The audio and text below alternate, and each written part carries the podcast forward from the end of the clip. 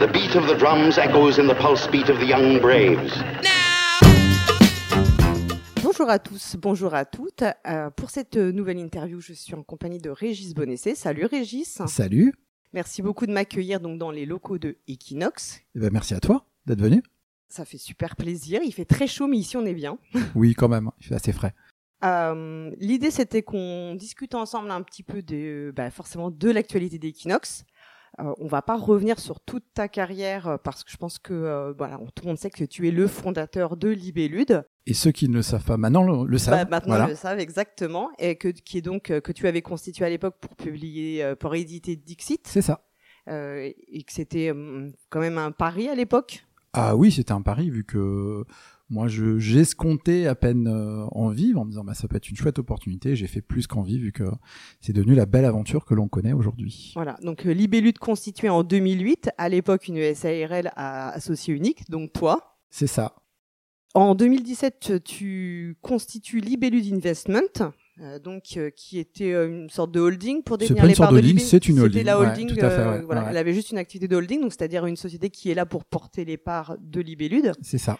Dont tu étais aussi l'associé unique. Je, je- c'était toi, tu avais apporté toutes tes parts. Voilà, moi je j'ai toujours tout fait tout seul souvent. Voilà. Et en 2019, on a eu la transformation de Libellude en société anonyme, donc en changement de statut.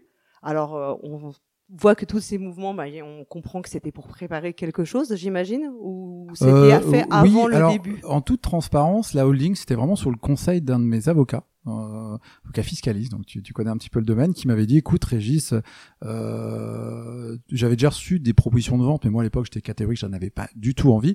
Il m'avait dit, mais fais-le quand même, ça mange pas de pain. Si un jour tu vends ta société, c'est euh, beaucoup plus pratique. Et j'avais suivi ses conseils vu que je faisais tout à fait confiance.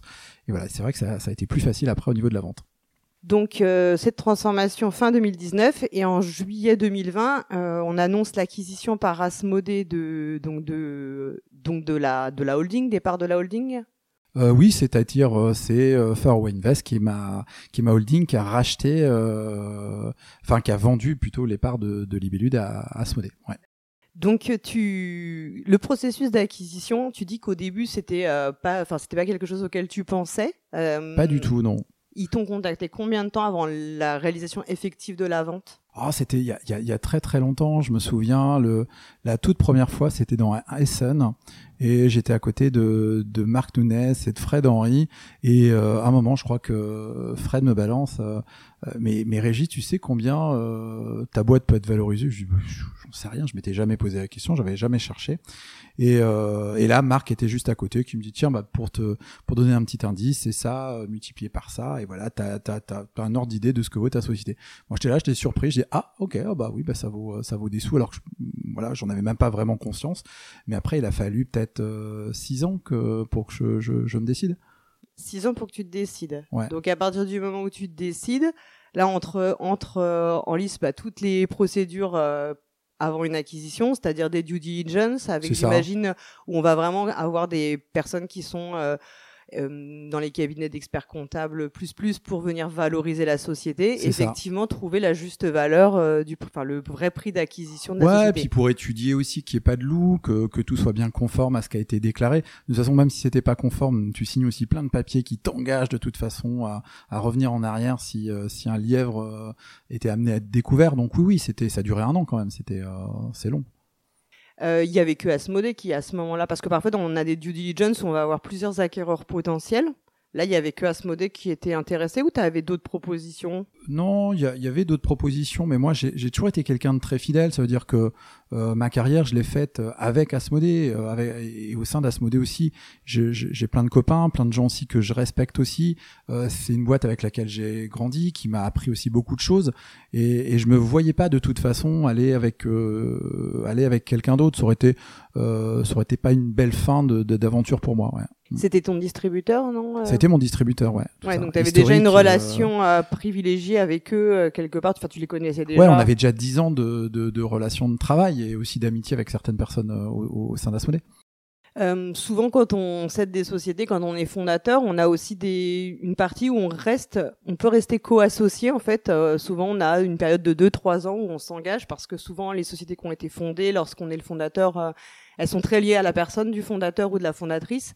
Et c'est vrai que c'est aussi, ça peut être aussi une sécurité pour les acquéreurs d'avoir cette personne qui continue pour bah, impulser, euh, former les gens, donner une impulsion, euh, continuer de gérer un peu la stratégie, souvent deux trois ans, c'est quelque chose qui a été envisagé ou parce que j'ai l'impression que ça n'a pas été le cas en fait. Non, ça n'a pas été le cas parce que moi je voulais, euh, je voulais vraiment pouvoir être libre de faire d'autres choses. Donc bien sûr, je restais disponible s'il y avait besoin d'aide et ça on l'a contractualisé. Donc, mais c'était c'était très souple, c'est-à-dire que s'ils avaient besoin, j'étais prêt à venir le temps qu'il fallait pour résoudre des problèmes si c'était des problèmes à résoudre et tout. Mais dans les faits, ils n'ont pas eu besoin de moi, ils se sont débrouillés comme des grands et tout s'est très bien passé.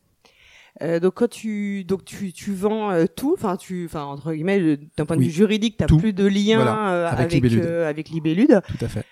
est-ce qu'à ce moment-là, enfin tu as quand même eu l'impression d'abandonner un bébé ou ça est-ce que ça a été quand même une décision non, je l'ai vraiment mûri. J'ai pas fait ça sur un coup de tête. Et encore une fois, je suis conscient que Libellude a été une aventure extraordinaire, euh, tant dans les jeux qu'on a pu sortir et tant que par le côté humain avec tous les gens euh, qui, sont passés à, à. Ça a été vraiment une aventure humaine extraordinaire aussi. Et, et je pense qu'à un moment donné, bah, j'avais fait aussi, enfin, j'avais fait le tour en termes éditorial de ce que je pense j'avais envie de faire, voilà. Euh, on était de plus en plus dans l'ère du marketing, ça veut dire que bah, on avait des produits qui marchaient et il fallait euh, voir comment on pouvait les décliner, faire autre chose et tout. Moi, j'avais, euh, je pense que j'avais apporté ce que j'avais apporté et j'avais envie maintenant d'autres défis et de faire autre chose. Et donc, je suis parti, mais vraiment en toute sérénité. j'avais préparé aussi ma succession, c'est Mathieu qui avait pris la suite. Donc là-dessus, moi, j'étais très au clair et aujourd'hui, j'ai j'ai plein de chouettes souvenirs, mais j'ai aucun regret quand tu quand tu pars, donc tu as eu Dixit qui a été qui a eu été un immense succès avec beaucoup de déclinaisons, qui est vraiment un jeu influent parce que euh, bah, il a euh, c'était le enfin c'était un des premiers jeux comme ça où euh, en tout cas qui a été très marquant ou d'association d'idées, enfin en tout cas par l'image, enfin par l'image, tout à fait, avec une très grande importance de l'illustration. Mais as eu, vous avez aussi eu l'As d'or avec Mysterium, vous avez eu, enfin si tu fais le le bilan, vous avez quand même eu des succès très marquants. Ouais, euh, pour donner un ordre d'idée, je crois que euh, aujourd'hui, Dixit, ça va être plus de 10 millions d'exemplaires dans le monde. Mysterium, on en vendait, euh, il doit, ça doit être plus d'un million. Diceforge et, et Season, ça va être 150 000 euh, exemplaires vendus chacun. Donc ouais, c'est et puis puis on a eu plein de beaux succès aussi, l'Uniquest ou d'autres, mais ouais, ça a été ça a été une belle aventure. ouais, aussi, ouais. Ouais, ça a été une belle aventure. Euh, ouais, donc c'est tous ces jeux qui sont un peu comme des, enfin qui sont des immatériels qui ont été valorisés en fait, euh, tout le potentiel, c'est ça beaucoup qui a été valorisé dans la vente en fait. Bah c'est euh ça parce que ça c'est quelque chose en dur, ça veut dire c'est ce qu'on appelle un peu dans le dans le domaine des IP donc des marques et c'est c'est les marques, c'est la propriété intellectuelle qui est euh, qui est valorisée. C'est pour ça que je le dis aussi à tous les gens qui travaillent dans le milieu éditorial, faites bien attention à tous les contrats euh, que, que vous signez parce que c'est eux qui, qui font la valeur aussi de, de ce que vous créez. Donc c'est important de, de faire des, des, des, contrats qui soient bien euh, bien rédigés, bien ouais, tout à fait. Il faut prendre le temps et de bien. Oui, on a toujours l'impression que c'est beaucoup de temps, que c'est de l'argent, que c'est ceci, c'est que cela, et qu'au final c'est pas nécessaire. Donc on ferait mieux de prendre le, le, premier truc qui traîne et, et, et, changer deux trois noms.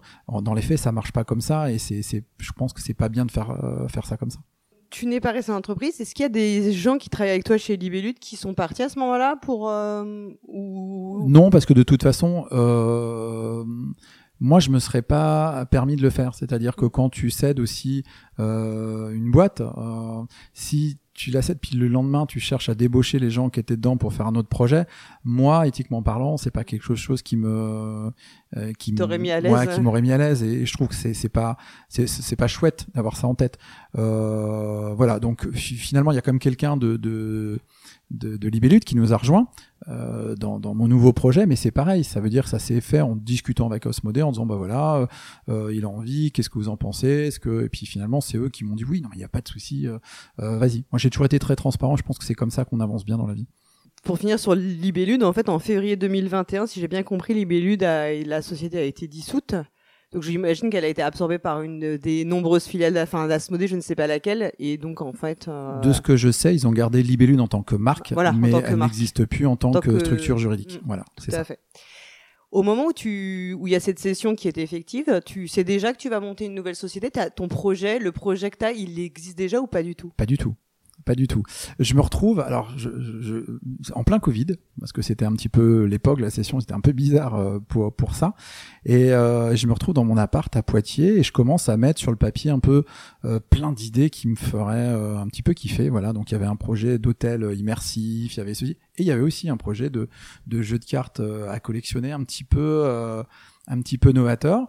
Et, et en fait, tout simplement, à un moment donné, je me suis dit bah, il y a cette idée, il y a ce pitch qui était fait. Euh, ça serait dommage de pas euh, demander à des professionnels du secteur bah, tout simplement ce qu'ils en pensent. Et donc, euh, bah, tout simplement, moi j'ai sonné à la porte d'Asmodée, donc, euh, donc Stéphane Carville, euh, de Marc Nunes, le fondateur historique, et aussi de, de Jean-Christophe Giraud, en leur disant bah, est-ce que vous avez un petit peu de temps pour que je vous piche un projet et, et, et si ça vous botte, pourquoi pas, pourquoi pas y aller? Je leur présente, ils me disent ouais c'est super, c'est génial. Euh, donc il y avait beaucoup de freins techniques qu'il fallait lever avant de pouvoir se dire ce projet est réaliste et réalisable. Euh, donc on a on s'est donné rendez-vous juste euh, un an après en disant bah voilà on fait le on fait le, bilan et puis moi je serais ravi de vous avoir au bord euh, bord de la société si si on est toujours en vie. Voilà. D'accord. Parce que oui je l'ai pas dit en introduction, tu étais le fondateur de Libellude mais tu es aussi auteur de jeux. Ouais. donc Himalaya, Dice Forge. Season aussi. Seasons. Mm euh, Lords of the mais qui est la réimplémentation en fait de Himalaya. donc toi, en tant que joueur, dans ton parcours de joueur, tu es fan de jeux de cartes à collectionner, j'imagine? Moi, j'ai commencé euh, en 93, donc j'étais, je devais avoir dans les 14 ans. Euh, j'ai découvert Magic, le tout tout début de Magic, où euh, les decklists n'étaient pas encore publiés sur Internet, où on savait vraiment pas ce qu'on allait ouvrir dans un booster. C'était vraiment pour moi une, euh, une période euh, qui est encore aujourd'hui bercée de plein de nostalgie. Et je voulais, à travers ce, ce nouveau projet, retrouver un petit peu toute cette magie qu'il y avait au début, où finalement on savait pas ce que les gens jouaient, on savait pas ce qu'on allait trouver dans un booster, et c'était vraiment super. Ouais, c'est un des jeux fondateurs, un des jeux de ton parcours, enfin fondateur pour toi, euh, Magic. Ah oui, oui, oui, bien sûr, j'y ai énormément joué. Après, euh, plus tardivement, quand j'étais donc euh, en fac, donc quelques années après, je l'ai pratiqué à un niveau compétitif. J'avais tous mes potes baignés dans ce milieu-là. Oui, c'est des super belles années jusque jusqu'à mes années fac, ouais. Tu, tu y joues encore aujourd'hui? Non, j'ai complètement arrêté. Euh, parce que les jeux de cartes à collectionner, euh, pour s'investir dedans, c'est, c'est, c'est, il faut beaucoup de temps. Et le temps, j'en avais simplement plus. J'avais d'autres projets pro, d'autres. Euh, je fais aussi un peu de création. Enfin, je, je, suis curieux de, de, plein de choses. Et puis aussi, voilà, c'était un, jeu de cartes à collectionner. C'est, c'est quelque chose de très communautaire. Donc, euh, j'étais à la fac. On s'est un petit peu éloigné avec certains amis qui pratiquaient beaucoup. Et de fil en aiguille, voilà, j'ai, je suis passé à autre chose. Euh, et d'autres les autres d'autres jeux euh, de cartes comme euh, tu t'y intéressais ou c'était vraiment que Magic? Ah non non, j'ai joué à beaucoup de d'autres jeux de cartes, il y a eu Spellfire, il y a eu Guardian, il y a eu Middle Earth, il y a eu il y en a eu pléthore dont, j'en suis un peu les Star Wars, les non non j'ai testé et j'ai joué à beaucoup de jeux. Après il se trouve que beaucoup n'ont pas réussi à s'implanter donc très vite bah voilà j'avais les cartes et puis il y avait plus les, les gens pour y jouer. Mais même encore aujourd'hui tu vois je prends plaisir à découvrir un petit peu d'autres d'autres euh, jeux ou les jeux qui sortent. Ouais. Mm. Ouais, parce qu'en fait, c'est quand même un jeu Magic qui, depuis 30 ans, est quand même euh, la référence, en fait, qui a réussi à maintenir euh, ça, son, son côté un peu mythique, et c'est le fait qu'il soit quand même une des, enfin, vraiment la référence du, du jeu de JCC. Donc, quand tu te dis, je vais en créer un, c'est un gros challenge, enfin, j'imagine. Ouais, mais c'est ça qui est rigolo. Ça veut dire que moi, quand, quand je crée des choses, dans la vie, j'essaye de les faire par envie et j'essaye pas déjà de me euh, démoraliser avant tout, enfin avant, que ça ne commence. On me dit ah mais il y a tel défi, et puis ça va être compliqué. Ah oui mais est-ce que euh, j'y vais? Et puis on verra. Je me dis si les choses doivent se faire, elles se feront et si elles se font pas, et c'est pas grave. Moi vraiment là-dessus, j'ai aucun problème avec euh, éventuellement l'échec ou ou, ou le fait d'abandonner ou d'abandonner une idée. C'est pour moi c'est pas grave, ça fait partie de la vie et tant qu'on a envie, on peut faire des choses. C'est ça qui est important. Après réussir, échouer, c'est pas c'est pas très grave. Le tout c'est de tenter. D'accord. Donc quand tu as cette idée qui te vient et qu'elle se précise et que effectivement tu pitches le jeu et que tu as un, bon retour, euh, comment ça se passe? Tu te dis, je vais m'entourer de personnes. T'as déjà des idées en tête ou euh? Ouais, bah j'appelle déjà un, pote, euh, Maxime, avec qui j'avais déjà déjà fait un, projet au, préalable et je lui parle un petit peu de l'idée. Lui, il jouait beaucoup à L5R, le, la légende des cinq anneaux. Il a été notamment une année champion du monde aussi du, jeu de cartes et tout. je lui dis tiens, Maxime, j'ai cette idée là et tout. Qu'est-ce que t'en penses? Est-ce que ça, ça te botterait de bosser un petit peu dessus, de défricher avec, avec, avec, moi tout ça? Il me dit ouais, bingo, super, cool, on y va. Puis de deux, on est aujourd'hui aujourd'hui une, une, trentaine quelques années après. Voilà. Donc euh, tu fondes bah, Equinox, donc qui est la société qui est porteuse du projet, si j'ai bien ça, ouais. compris. Euh, elle a été fondée en février euh, 2021 euh, avec euh, 300 000 euros de capital social. C'est ça. Son associé unique, c'est Far- non pas son associé unique. Elle a comme associé principal, non, c'est Faraway Invest, C'est ça. qui est toi, donc ton, dont tu es l'associé unique. Je, dont je suis l'associé unique et très récemment, on a fait entrer Asmodée au board aussi. D'accord. Voilà. Et j'ai vu que dans le l'actionnariat de Equinox, euh, toi, tu as été considéré comme bénéficiaire effectif via Faraway à 60%. C'est ça. Et donc, les 40 autres pourcents, c'est Asmodée. Ouais, tout à fait. Il y a pas, t'as pas eu l'envie aussi de, on, parfois, on peut aussi faire des, des, faire des actions ou des parts de salariés. Enfin, ça peut. Non, ça s'est ça s'est pas pas fait comme ça. Moi, la, la volonté aussi de, de faire rentrer. Euh, ouais, et après, il y a, y a- y a plein d'autres moyens d'intéresser aussi Mm. les, les gens dans l'entreprise, et ça, c'est des choses qu'on on mettra en place. Mais euh, l'idée avec Asmodée, c'est de se dire que le- un jeu de cartes à collectionner, c'est un projet hyper ambitieux. Euh, ça demande de sortir euh, partout dans le monde au même moment. Ça demande des, des, des canaux de distribution qui sont très forts. Et, et- et on s'est dit que le meilleur moyen d'arriver à ça, c'était d'impliquer aussi un distributeur dès le début du projet et ça se passe super bien. Ça veut dire que là, on est en échange avec toutes les équipes euh, d'Asmodée. On a fait le tour de toutes les distributions uniques aux États-Unis, en Italie, en Allemagne. On a pu leur présenter le, le jeu de façon euh, très très privilégiée. On les implique aussi dans, dans tout le processus aussi de développement, de promotion. Et ça, ça pour moi, d'expérience, ça n'a pas de prix. C'est super important. Ouais, donc tu disais aujourd'hui, tu as une équipe de 30 personnes environ. Ouais, tout à fait. Com- comment t'as, quel type de profil t'as, as recruté? Alors, c'est très partagé. Euh, il faut savoir qu'Alterd, vu que c'est le nom du projet, Oui. euh, il- il- bien sûr, il y aura un jeu de cartes physique, hein, euh, voilà, euh, tout ce qu'il y a de plus euh, normal, comme un Magic ou plus récemment un, un Lorcana. Et à côté, tu auras toute une application aussi digitale qui va apporter plein de services qui n'existaient pas aujourd'hui dans le jeu de cartes à collectionner. Euh, si tu veux, je peux te pitcher un petit peu le, Oui. le, le projet. L'idée, je te disais tout à l'heure, c'était de revenir un petit peu à, à l'âge d'or du jeu de cartes à collectionner et de retrouver la magie de l'ouverture d'un booster et de la découverte des jeux. Bah, par exemple, une de nos grosses features, c'est euh, des cartes uniques. Ça veut dire que dans tous les 8 boosters, il y aura des cartes uniques au monde aussi dans leur gameplay. Donc il fallait aussi construire un gameplay qui permette de générer aussi suffisamment de cartes pour faire en sorte que bah, quand tu ouvres un booster, tu te dis waouh, tu, tu retrouves un petit peu de magie. Et puis surtout, quand tu joues face à tes adversaires, tu tombes face à des cartes que tu ne que tu ne connaissais pas, précisément et ça c'était le c'était le but enfin c'était l'idée euh, originale. Alors bien sûr je rassure hein, tous les auditeurs il y a plein de garde-fous. Le but c'est pas de faire des cartes qu'avec des cartes uniques. Elles sont très limitées dans un deck et tout. Donc il y aura pas de il y aura pas de souci là-dessus en termes d'équilibrage hein. c'est vraiment pour retrouver ce plaisir du euh, et ce fun de la découverte. Puis à côté on a mis aussi euh, plein d'autres choses. Euh, chaque carte aura aussi un QR code ce qui va ce qui, ce qui ce qui fait que nous on a un système super rapide où à l'ouverture d'un booster en quelques secondes, toutes les cartes sont scannées. Elles sont liées à votre compte, donc on n'a pas besoin pour jouer, on joue une partie normale. Mais ça, le fait d'avoir aussi les cartes qui sont liées à un compte digital, ça va permettre plein de services. Par exemple, s'échanger des cartes euh, partout dans le monde. Euh, Il y a un japonais qui a sa carte en japonais, moi je suis français. J'ai juste à transférer l'ownership digital, ce qui fait que je possède sa carte. Et en même temps, je peux la mettre en français. Donc tu me diras, c'est un jeu de cartes physique, je n'ai que la propriété digitale. Mhm. À côté, on a un système de print on demand. Donc ça, c'est un partenariat avec euh, Cartamundi qui fait que euh, bah, n'importe quel joueur peut imprimer à tout moment n'importe quelle carte de sa collection. Donc j'échange ma carte avec un japonais. C'est ça. Elle m'appartient désormais. Elle est alliée à mon compte et ça. je peux dire, bah, je voudrais la carte en physique maintenant. Et je veux la carte en physique maintenant. Idem, euh, si euh, ton chien a bouffé euh, ta carte qui valait super cher, tes enfants jouent avec ou tout simplement tu te les ai fait voler ou tu l'as perdu, et ben pas de souci, tu peux te la faire imprimer. Donc euh, c'est un petit peu un changement de paradigme et euh, ça va aussi simplifier l'inscription des tournois. Tu vois, vu que toutes tes cartes sont aussi dans ton euh, dans ton mobile ou dans ton ton PC, bah tu peux créer tes listes de decks où que tu sois, tu peux te, trouver les tournois qui sont à proximité de toi, t'inscrire avec un deck qui est déjà préconçu. Ça permet plein de choses différentes, euh, tout en gardant l'aspect physique du jeu, parce que ça c'était important. On n'a pas du tout besoin d'application pour jouer durant une partie. D'accord. Et il y a aussi l'idée d'avoir un comme Magic Arena ou? Alors oui, ça c'est forcément des choses qu'on qu'on étudie. Alors c'est pas pour la sortie du jeu, mais il y a déjà des choses auxquelles on est en train de, de penser. Donc là, je vais pas faire des, des effets d'annonce parce que c'est- voilà.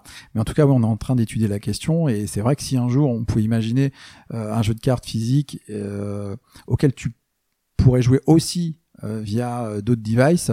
Euh, ça serait cool parce que pour l'instant à Magic Arena il faut avoir les, enfin, les cartes que tu as en physique elles sont pas en virtuel Non, et vice versa il y a pas de pont tu ce vois, qui est un peu parfois euh, frustrant parce qu'on aimerait bien euh, pouvoir moi je n'ai pas de deck physique enfin Oui, mais je me dis, bah, j'aimerais bien avoir mes decks euh, que j'ai en numérique en physique et inversement, j'imagine que ceux qui ont beaucoup de decks en physique, ils aimeraient peut-être les avoir sur Arena. Ça peut être chouette. Et, ouais, Voilà. et de pouvoir en fait avoir vraiment une, une passerelle complète entre euh, la- les versions euh, physiques et les versions Voilà. numériques. Donc bah écoute, euh, en tout cas notre système, en tout cas technologiquement, nous permettra un jour de, De le de faire. le faire si ça doit se faire. D'accord, donc ça veut dire que dans les profils, tu as et des game designers pour le jeu qui vont vraiment dév- et aussi du coup de- beaucoup de J'en reviens à ta question initiale Voilà. que j'avais oublié. Merci de me la rappeler. Effectivement, on a toute une équipe avec euh, des game designers, des directeurs, directrices artistiques, euh, euh, une personne qui réalise aussi le lore. Alors lore, pour, pour celles et ceux qui ne savent pas, c'est la personne qui écrit l'histoire derrière les personnages de notre monde, derrière notre monde, tout ça.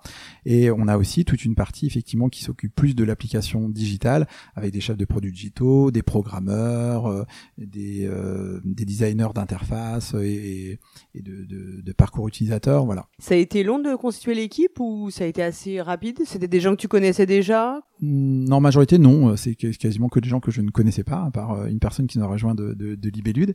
Donc, euh, mais non, ça a été très chouette. Ça s'est fait très vite, hein, parce que en deux ans, on est monté à 30. Alors, certains diront, c'est pas beaucoup. Moi, je, je, quand même, il faut, faut absorber un petit peu cette croissance et cette cohésion. Mais on a une très belle équipe aujourd'hui et euh, j'en suis très content. Le jeu n'étant pas sorti, c'est aussi donc 30 personnes qui actuellement que tu qui sont salariés de la société ça. vous n'avez pas encore de recettes? Bah, du coup, ça sert de vendre une société, ça te permet aussi d'investir dans d'autres Ouais. projets. Et, et moi, c'est vraiment ma vision des choses, c'est-à-dire que l'argent tant que tel n'a pas de n'a pas tellement de sens pour moi, sauf celui de pouvoir bah, Réinvestir. faire d'autres projets qui qui qui sont super intéressants et qui nécessiteraient effectivement des, des moyens parce que euh, effectivement pour monter une équipe de 30 personnes, il faut avoir un petit peu de moyens derrière. Et, et ça que encore une fois, je reviens que ça marche ou que ça ne marche pas, ça marche pas, bah euh, voilà, j'aurais tenté, voilà, c'est pas pas grave. Donc euh, des profils différents. Alors effectivement, comme tu l'as dit, quand tu as eu l'idée du jeu, euh, c'était l'idée, tu avais l'idée générale, euh, tu avais déjà, tu disais, cette idée de carte unique, enfin retrouver les sensations que tu avais connues toi en tant que joueur de Magic euh, à le- quand tu as découvert le jeu, ça, donc ouais. à sa- Mm. bah, lorsqu'il a été lancé.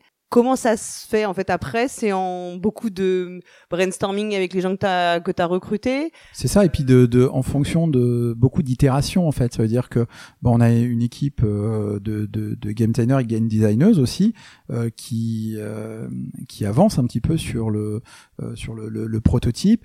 Euh, toutes les semaines, bah, il y a des tests avec des gens extérieurs. On a aussi des, des joueurs professionnels aussi.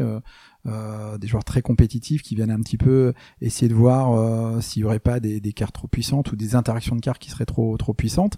Et euh, de semaine en semaine on itère et on rend le jeu un petit peu meilleur et avec tout un système de questionnaires pour que le, les, gens puissent nous faire des feedbacks. Donc on est sur un processus d'amélioration continue. Et ça ça fait bah, deux ans maintenant qu'on est sur ce, ce système là ce qui fait qu'aujourd'hui bah il y a un jeu qui est, qui est chouette ouais donc ce, la partie mécanique, elle vient avant l'univers, hein, j'imagine. Ça a été développé vraiment de, développé de en façon parallèle euh, ouais, en parallèle. Ça veut dire que vraiment là, il y a à la fois l'art, donc l'art, euh, ce qu'on appelle en interne, c'est c'est vraiment la, la direction artistique, la création des cartes euh, juste en termes d'illustration. Euh, le game design, c'est plus en termes de mécanique et, euh, et le lore, c'est vraiment euh, quelle histoire va, va se dérouler, qu'est-ce qu'on va raconter aux joueurs et aux joueuses. Et ça, c'est important parce que l'histoire, elle, elle pourrait sortir de, de à être inventée ex nihilo. Là aussi, dans un jeu de cartes à collectionner, l'histoire sert à ce qu'on dit dans le milieu, à onboarder les gens dans le jeu, c'est-à-dire à comment les amener à comprendre ce qu'ils font. Euh, je prends un exemple, si dans un jeu, bah, tu récoltes du blé, qu'on te dit avec ce blé-là, tu fais du pain, et ce pain-là, tu peux le vendre pour avoir des pièces d'or, quand t'expliques ça en termes de règles à quelqu'un, il va dire ah bah c'est super logique. Et durant la partie, il va dire attends comment je peux avoir de l'or? Oui, alors il faut que je produise du pain et je vends le pain pour ok. Alors que tu as des jeux, c'est pas du tout ça, ce qu'on appelle la diégétique, euh, lier l'histoire aux actions, et ça, ça rend l'accessibilité d'un jeu bien plus grande. Donc il y a eu aussi tout un travail qu'on a fait, qu'on a mis en œuvre pour que euh, l'histoire, euh, ce qu'on facilite un petit peu euh, l'accès au jeu. et Ouais. permettre de justifier les mécaniques, les choix ça. de mécaniques Tout que vous avez fait. fait. On va, enfin, si c'est ok, on peut, on va comment Je vais poser d'abord des questions sur le lore. Ouais. Quel est le- l'univers dans lequel se dé- déroule Altered? Alors en fait, on part du postulat qu'il y a le, le monde de l'imaginaire, le monde des rêves, qu'à un moment, c'est un petit peu mergé, fusionné avec la réalité, ce qui fait que ça a rendu notre monde tel qu'on le connaissait très très instable. Et il y a un petit îlot euh, comme ça qui a, été préservé sur lesquels euh, c'est basé les fondements d'une nouvelle humanité. Donc cette ville s'appelle Asgartha, cet îlot, et euh, les gens ont vécu en harmonie très longtemps dans ce petit îlot euh, préservée. Et là où débute le jeu, c'est que les habitants d'Asgartha, les six factions qui, qui, qui constituent Asgartha, ont décidé de partir à la redécouverte du monde. Et, euh, et voilà, et donc les portes s'ouvrent de la ville et euh, les, euh, les six factions partent à la redécouverte de notre monde. Voilà, un monde qui est devenu instable parce qu'il faut imaginer des, des flux euh, magiques qui, qui recouvrent un petit peu la planète. Et sous l'effet de ces flux magiques, le monde est, est constamment changeant. Tu vois, un monde peut être transformé en pire prairie, et puis à un moment il y a une rivière, et puis il y a des arbres qui poussent. Enfin bon, euh, l'humanité peut pas vivre là-dedans. Et voilà, c'est là que l'aventure commence. Voilà. D'accord, donc les six factions, est-ce que ça correspond un peu ou pro aux couleurs de Magic ou c'est très différent dans l'idée? Euh, alors, euh, dans Magic, tu peux jouer plusieurs factions. Donc, ça veut dire que tu as des factions qui sont antagonistes euh, et tu veux pas jouer. euh, Enfin, si tu peux jouer, mais voilà, tu peux jouer un petit peu jusqu'à toutes les couleurs, les Oui. cinq couleurs même. Bon, c'est un peu compliqué, mais c'est possible. Nous, on est vraiment monofaction. Donc, ça veut dire il y, a- il y a six factions et tu ne peux jouer que euh, les cartes de cette faction-là. Mais je te parlais aussi de notre système de cartes altérées. On a des cartes euh, donc communes, rares et uniques, les uniques que j'évoquais tout à l'heure. Et dans les cartes rares, euh, tu peux avoir. alors, je vais, recommander au, début parce que sinon on va pas comprendre. Mais en gros, le jeu va se constituer d'un socle de cartes communes. Et contrairement à d'autres jeux, toutes ces cartes communes vont avoir une version rare et qui elles-mêmes vont avoir une version unique. Ça veut dire qu'en fin de compte, euh, voilà, ça- c'est pas Une comme même carte à plusieurs niveaux finalement euh, à plusieurs niveaux. Sachant que tu ne pourras jouer, par exemple, que sur un deck de 40 cartes, que 3 cartes uniques, 10 cartes rares, des cartes communes. Donc tu vas être à un moment obligé de faire des choix. Tu vas dire, je joue que ce qu'il y a de mieux. C'est pas possible. Et, euh, et donc là, euh, dans les cartes rares, donc imaginons qu'il y ait 200 communes, j'ai ça au hasard, tu auras donc 400 rares, parce qu'il y aura deux euh, versions différentes dans les rares. Une qui sera de la faction originale, de la carte et l'autre qui sera dans une autre faction. Ce qui fait que quand tu vas construire ton deck aussi, bah parfois, euh, s'il y a une faction qui s'appelle les Muna par exemple, bah tu vas pouvoir retrouver en carte rare une carte qui n'était pas originale des Muna, qui vient d'une autre faction, qui va te permettre d'avoir des, des, des nouveaux principes de jeu, voilà, à exploiter. C'est pour ça que je te, je te parlais de, de plaisir de la redécouverte, c'est que là en termes de création, ça va être euh, ça va être costaud quoi. Les gens vont, vont vraiment pouvoir s'éclater là-dessus. Et euh, au niveau de la mécanique pure, donc tu expliquais ces systèmes de niveau de cartes, le fait qu'il y ait quand même des passerelles entre les différentes factions. Comment ça va fonctionner? Est-ce qu'il y a un quel est le coût pour poser les cartes? Enfin, est-ce qu'il y a des exigences comme ça ou- Oui, alors là, on est sur un système très simple. Ça veut dire que, en fait, euh, chaque tour, tu vas choisir une de tes cartes en main. Tu pioches euh, deux cartes et t'en choisis une dans toute ta main que tu vas pouvoir mettre en mana. Voilà. Donc, ce qui fait que chaque tour, tu vas, euh, tu vas avoir de plus en plus d'énergie. Donc là, déjà, t'as pas système de ce qu'on appelle la Magic de Manades ou de choses comme ça, mais des choses qui ont déjà été vues dans d'autres jeux. Donc là, on n'invente pas forcément grand chose. C'est-à-dire que t'es pas obligé d'avoir une carte spécifique euh, Non, comme voilà. euh, un terrain pour Un pouvoir, terrain du là tout, si N'importe quelle si carte. t'en as pas, bah, effectivement, de toute façon, tu peux pas jouer. C'est ça. Ces cartes, globalement, vont te permettre euh, de mettre en jeu des, des créatures. Il y a deux zones d'expédition euh, qui sont donc euh, voilà présentes au, au, au milieu des, des, des deux joueurs. Et le but, c'est que dans l'expédition de gauche, il va y avoir ton héros. Dans l'expédition de droite, il va y avoir ton le compagnon de ce héros-là. Et petit à petit, chaque expédition va progresser. Et le but, en fait, c'est que les deux expéditions se rencontrent, ça simulera le fait que les joueurs ont exploré une nouvelle région du monde. Et voilà, la partie sera remportée. Donc là, il y a, il y, a, y a aussi quelque chose qui est très important dans, dans ce projet-là, c'est qu'on voulait quelque chose de, de très positif euh, dans, dans, dans, dans la démarche. C'est-à-dire que là, il s'agit pas de détruire son adversaire, Ouais. de le tuer, de quelque chose comme ça. On voulait vraiment quelque chose de be- beaucoup plus positif et aussi un monde. euh, et donc ça, ça se verra, tu vois. De, de- je te montrerai un peu plus la DA, mais on a quelque chose de très coloré, de un peu plus proche des univers euh, de, de Ghibli. Ça et donc du, du coup aussi avec euh, une grande place laissée à l'inclusivité et à la diversité. Pour nous, c'est quelque chose euh, qui était important de représenter un petit peu l'humanité telle que nous on la connaît dans notre jeu sans trop essayer de la, la déformer. Donc en diversité à la fois en termes de couleur de peau, en termes euh, aussi de, de corpulence, voilà, et qui Mhm. est pas que des, des gens maigres, qui est des gens un petit peu de toute corpulence. Nous, c'était aussi euh, quelque chose qu'o- qu'on voulait amener dans le jeu. D'accord. Donc on sera pas dans euh, un pitch où on doit euh, réduire à néant euh, son adversaire, euh, mettre les points de vie à zéro. C'est plus, de- c'est une autre démarche en tout cas, en tout cas dans la justification de l'affrontement. C'est ça, voilà. Ça veut dire on s'affronte, mais euh, mais déjà les deux peuvent progresser, c'est possible. Deux expéditions peuvent progresser en même temps, et euh, parfois tu peux progresser d'un côté, pas de l'autre et tout. Mais c'est quelque chose de, de et ça, le- nos testeurs et testeuses nous l'ont vachement remonté, qui est vécu comme beaucoup moins anxiogène par euh, pas, pas mal de gens. Mm. Ouais, Magic est un jeu qui peut être très violent, enfin vraiment. Ouais, bah après il est, il plaît pas à tous les publics. Nous, ce qu'on a, on a remarqué aussi, c'est que, euh, bah, notamment sur le public féminin, parfois qui avait une, une certaine réticence à, à, jouer à des jeux de cartes à collectionner. Là, il y avait quelque chose de qui nous a été évoqué de très très positif, quoi. Une envie de découvrir ce monde-là, d'y jouer, et euh, c'était plutôt un chouette retour. Sur le lore, ensuite sur la présentation, donc il y aura du texte sur les cartes, et vous avez envisagé d'autres supports pour faire, euh, pour partager le lore ou? Et ben justement, euh, les QR codes dont je te parlais tout à l'heure vont faire que quand tu scannes une carte, tu vas pouvoir accéder au lore de chaque carte, euh, découvrir qui est le personnage qui est représenté euh, sur la sur la carte, quelle est son interaction avec les autres, une petite histoire et tout. Donc vraiment, on a fait tout pour que les joueurs, les joueuses puissent s'immerser très très facilement dans l'univers du jeu, parce que souvent dans d'autres jeux, bah, c'est un petit peu plus compliqué. Tu vois, à part l'illustration mm. qui t'évoque certaines choses, si tu veux connaître l'histoire, tu es obligé d'aller fouiller sur des sites obscurs ou acheter des bouquins, des trucs comme ça. Ce qui fait qu'il y a peu de gens qui euh, qui font cette démarche-là. Nous, ce qu'on veut, c'est le rendre euh, accessible à chacun, à chacune. Et que ce soit partie prenante du jeu finalement. et que, ça soit, partie prenante du jeu. Voilà. Et, et, et, même, tu vois, quand bien même, tu vois, t'es dans les transports, tu peux aller picorer un petit peu euh, l'historique de, de, des personnages, l'historique du monde, euh, l'histoire de tel événement. Voilà, tu peux aussi consommer ça euh, à ta façon où que tu sois. Là, le jeu a été très récemment présenté officiellement, si on peut dire, même si on, on connaissait le projet depuis déjà un peu de temps. Là, il y a eu une vraie présentation, peut-être de des cartes, des visuels, enfin de quelque chose qui est définitif en prévision d'un financement participatif qui est prévu pour février 2024. C'est ça, tout à fait. Le financement participatif, euh, c'était une évidence dès l'origine ou pas du tout? C'était une évidence, c'était déjà présent au début. Euh, comme je te l'ai expliqué tout à l'heure, euh, le jeu de cartes à collectionner, c'est un jeu qui est extrêmement communautaire et aujourd'hui, il n'y a rien de mieux que, que de faire une campagne Kickstarter pour euh, fédérer une communauté. Euh, c'est un outil qui est, qui est extraordinaire. Euh, là, on a déjà aussi commencé à rassembler un petit peu toutes les personnes qui étaient sensibles à notre jeu, à qui on a présenté le jeu sur un serveur Discord, et c'est génial parce qu'on voit qu'il y a toute une communauté qui s'intéresse déjà beaucoup au projet, qui discute, euh, qui essaye de, de savoir telle ou telle chose, qui spécule sur certains points de règle et tout. Et ça, c'est vraiment super chouette, et, euh, et c'est les bases euh, qu'on a envie de construire justement pour avoir une campagne Kickstarter en 2024 réussie. Mais c'est un vrai financement participatif ou c'est une forme de précommande enfin...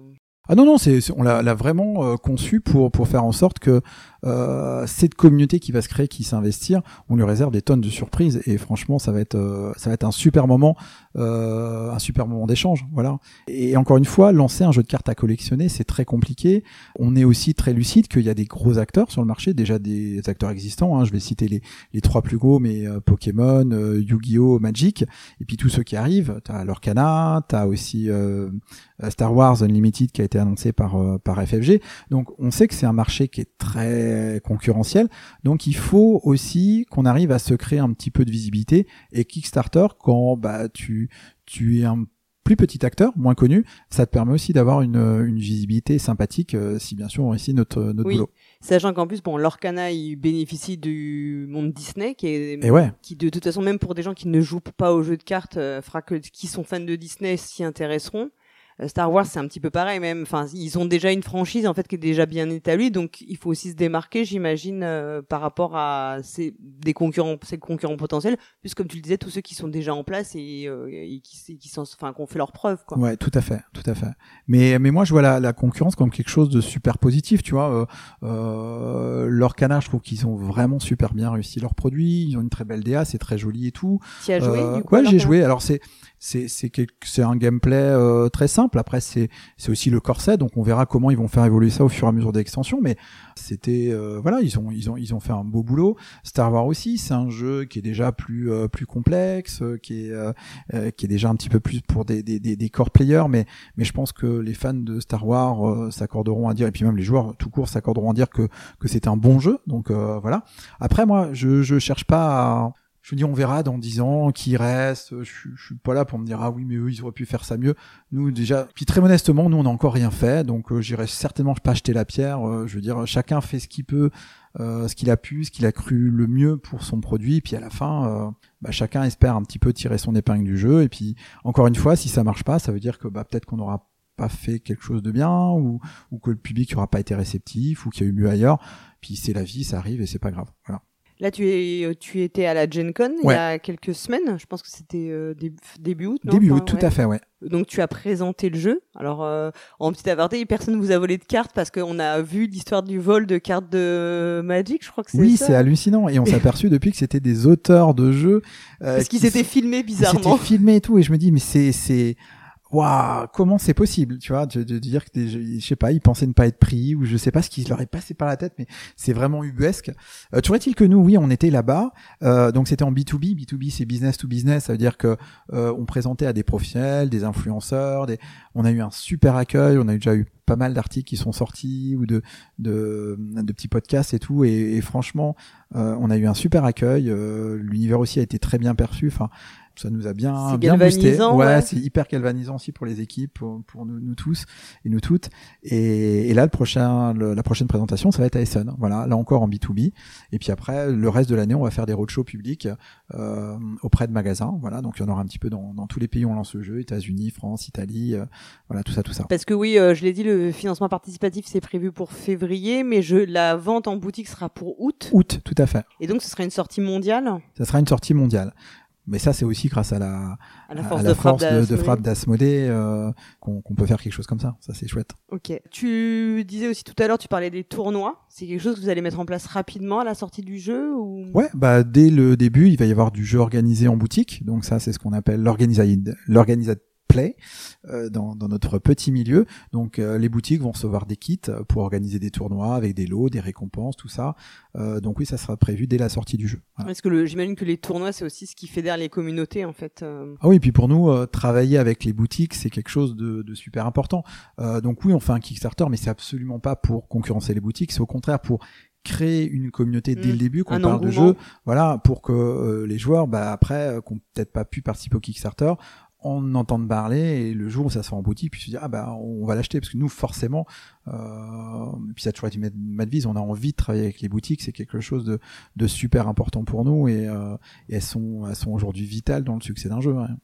Et en termes de marketing, l'idée, c'est de vendre quoi? Des des boosters, des pack de démarrage. Enfin, euh, comment vous, vous avez, j'imagine, vous avez déjà commencé à travailler sur la conception du produit, enfin, de ce qui va vraiment se retrouver euh, en vente? Tout à fait, ouais. Bah là, on a une offre qui est, qui est très simple, encore une fois, parce qu'on veut pas, on a un nouvel acteur, on veut pas complexifier l'offre dès le début. Donc, on va avoir six euh, decks euh, préconstruits, jeux préconstruits. Donc, comme je te dis, il y avait six factions, donc on va avoir un deck par faction, euh, où il y aura tout le nécessaire pour pouvoir jouer. Et après, bah voilà, le système classique de booster, où tu peux en acheter un, deux, trois, quatre. Puis après, bien sûr, tout l'échange qu'il y aura, toute la partie échange qui sera au niveau monde, qu'il faut pas négliger, euh, où ça sera aussi un jeu dans le jeu d'aller trouver la carte que t'aimerais bien intégrer dans ton jeu, euh, de l'échanger ou de l'acheter, tout ça, et puis euh, et puis t'amuser avec ça, ouais. Vous avez déjà travaillé sur le pricing en fait de, des boosters et tout ça Ou vous savez déjà à peu près Oui, normalement, on devrait se situer vers les 4 euros, 3,90, hein, le, le prix d'un booster, euh, et à peu près 13 euros, 12,90, je crois, le, le prix d'un starter. Ok. Donc là, ça va être la- l'année prochaine, ça va être une grosse année, donc le Que oui. lancement. Vous allez continuer à développer, j'imagine, des cartes, l'univers, etc. Est-ce que tu envisages aussi d'autres projets euh, pour Equinox ou tu penses que vous allez rester euh, vraiment euh, ciblé sur Altered et son développement? Celui-là est déjà énormous, hein, donc euh, il y a largement suffisamment de boulot parce que derrière un, un jeu de cartes à collectionner, c'est un jeu qui vit, euh, qui vit aussi dans le temps. Donc euh, en fait, il ne s'arrête pas à un moment donné. Après, il Mm. y a des extensions. On veut sortir tous les quatre mois du contenu additionnel, donc il va falloir créer des, des nouveaux artworks, il va falloir créer des nouvelles cartes. On a déjà commencé euh, pour les, les, les, les- les premières extensions. Et puis au niveau de l'application, bah, c'est rajouter des fonctionnalités, améliorer celles qui existent déjà. Donc on est vraiment dans de l'amélioration et du développement continu. Mais là, quand même sur le projet pour encore, euh, peut-être pas le long terme, mais au moins moyen terme, le temps que tout ça roule. Bah écoute, ça- si on n'est pas longtemps, ça veut dire que le Kickstarter n'aura pas marché et on parlera pas de nous. Et si ça marche bien, on devrait être un peu, un peu là pour un peu plus en de tout temps. ouais. t'es sûr que c'est à 100% sur ce Ouais, projet à pendant quand même euh, au fait. moins moyen terme. euh, et si après ça roule, tu peut-être t'auras d'autres idées, d'autres. euh, Ouais, après je pense que une entité juridique pour un projet comme ça, c'est bien. Et, et si, si voilà, il y a d'autres projets qui se créent, vaut mieux parfois dissocier les choses parce que encore une fois, ça demande vraiment beaucoup beaucoup de ressources de faire un jeu de cartes à collectionner. C'est euh, autant du board game, moi j'en ai fait pendant des années, et tu peux arriver euh, avec des petites équipes à faire des trucs euh, très très cool et, très sympas. C'est c'est impossible. Avec du jeu de cartes à collectionner. C'est c'est pas possible. Ouais. Ne serait-ce que t'imagines le nombre d'artworks, il faut Oui. 300 artworks différents. Bah nous il y avait des vrais gens derrière. Hein. Ça veut dire qu'il faut euh, il faut créer les briefs, il faut qu'ils soient cohérents. Donc là déjà t'as des rédactions de qui sont les personnages, est-ce qu'ils ont un lien avec le gameplay? Oui après il faut faire le brief par rapport aux illustrateurs, illustratrices. Il y a les retech, donc ça veut dire bah, corriger un petit peu, avoir des échanges euh, pour modifier certaines choses jusqu'au rendu final. Et en plus nous euh, dans les artworks on va avoir trois versions évolutives. Ça veut dire que les cartes communes vont avoir un artwork qui va évoluer en version rare, qui va encore évoluer en version unique. Donc euh, chaque carte, c'est pas euh, une carte, c'est aussi trois artworks. Donc il y a, il y a beaucoup beaucoup de boulot. Ouais. Tous les illustrateurs illustratrices, ils sont euh, comment dire internalisés. Non, non, non, non. Alors souvent dans le monde de l'illustration, c'est rare d'internaliser. Hein. C'est c'est souvent des freelance, c'est des gens qui viennent un petit peu euh, un petit peu de partout dans le monde. Et en plus c'est c'est très chouette parce que tout à l'heure je te parlais aussi de notre volonté d'avoir un, jeu le plus euh, inclusif possible. Ben, le fait de faire illustrer le jeu par des personnes de cultures différentes, ben, ça permet aussi quelque chose de de plus riche. Oui, ça, cha- enfin chacun apporte aussi du coup, euh, chaque illustrateur, illustratrice apporte quelque chose de personnel dans, dans l'illustration. Ouais, ouais. voilà, qui est- Et, et tu vois, quelque chose dont j'ai pris conscience il y a quelques années, c'est par exemple, tu veux représenter une personne asiatique dans une de tes cartes. Bah, si tu fais illustrer par une personne, euh, euh, mettons, euh, française qui a pas une grande connaissance de la culture ou, Mm. euh, ou qui a pas été en immersion là-bas, bah, il- il- euh, la personne va représenter euh, quelqu'un d'asiatique comme elle se l'imagine, tu vois. Donc, et en fait, euh, les trois quarts du temps, bah, tu vas demander à quelqu'un qui est asiatique en disant, est-ce que tu trouves que ça te représente? Bah, La majorité du temps, ça va être pas du tout. Alors que nous, on se dira, bah, il y a rien de choquant. Mais oui, parce qu'on n'est pas, voilà. Donc, euh, ça, ça, ça permet aussi d'éviter certains, certains écueils parfois aussi. C'est ça qui est chouette. Tu pourrais envisager de, de redevenir auteur de jeu ou, ou pas pour l'instant? Euh, bah, alors, alors moi, comme je l'ai souvent dit, je suis un curieux de tout et un passionné de rien. Donc en fait, euh, j'aime bien monter des choses, mais des jeux comme d'autres choses, tu vois. Donc euh, je, je me ferme pas la porte. Après, il faut avoir quelque chose à dire en fait. Et euh, moi, c'est toujours comme ça que j'ai fonctionné quand j'ai quand j'ai créé des jeux. C'est toujours euh, avec un peu la prétention, j'ai toujours une petite part de prétention, c'est de l'ego hein, qui dit bah j'ai l'impression d'amener un petit quelque chose de, de nouveau que j'ai pas déjà vu. Créer pour créer, c'est pas quelque chose euh, dont j'ai réellement besoin. Si j'ai quelque chose à apporter, je le ferai avec plaisir, sinon non. D'accord. T'arrives encore à jouer toi? Ou pas euh, Oui. beaucoup? Ah oui oui, moi je joue je joue régulièrement. Parce que parfois on a on discute avec des gens qui, qui travaillent dans le milieu du, jeu de société et euh, en fait ils disent que finalement euh, ils ne jouent qu'au proto qu'on leur présente mais en fait qu'ils jouent plus pour leur plaisir vraiment. Ouais, alors moi je trouve ça toujours un petit peu dommage parce que je pense que quand on édite des jeux, c'est très important de se tenir un petit peu au courant de, de ce qui sort. Alors pas forcément jouer au binge qui sort dans l'année, c'est pas possible, euh, bien sûr, mais au moins tester tous les grands succès de, de l'année en cours. Il y en a pas forcément 50, tu vois. Mm. bah, les jouer, ça permet de rester un petit peu, je pense, dans, dans l'air du temps, de voir ce que les gens euh, aiment ou euh, voilà, tu vois. euh, et ça, ça, pour moi, ça me paraît indissociable du métier de du métier d'éditeur. Après, chacun voit midi à sa porte et, peut-être qu'ils en ressentent pas le besoin. Moi, je pense que c'est encore important. Et puis en plus, je, je prends encore énormément de plaisir à jouer, donc ouais. Dans les des découvertes récentes de jeux, qu'est-ce qui t'a plu par exemple? Alors euh, au-dessus de tout, et ben alors il est pas c'est pas le plus récent de tous, mais ça va être Dune Imperium. Alors ça, moi je j'en ai fait plein plein de parties avec toutes les extensions et tout. Euh, euh, J'adore vraiment. Puis après, je prends plaisir au jouer à des jeux un petit peu plus légers comme Acropolis, tu vois, des des choses qui.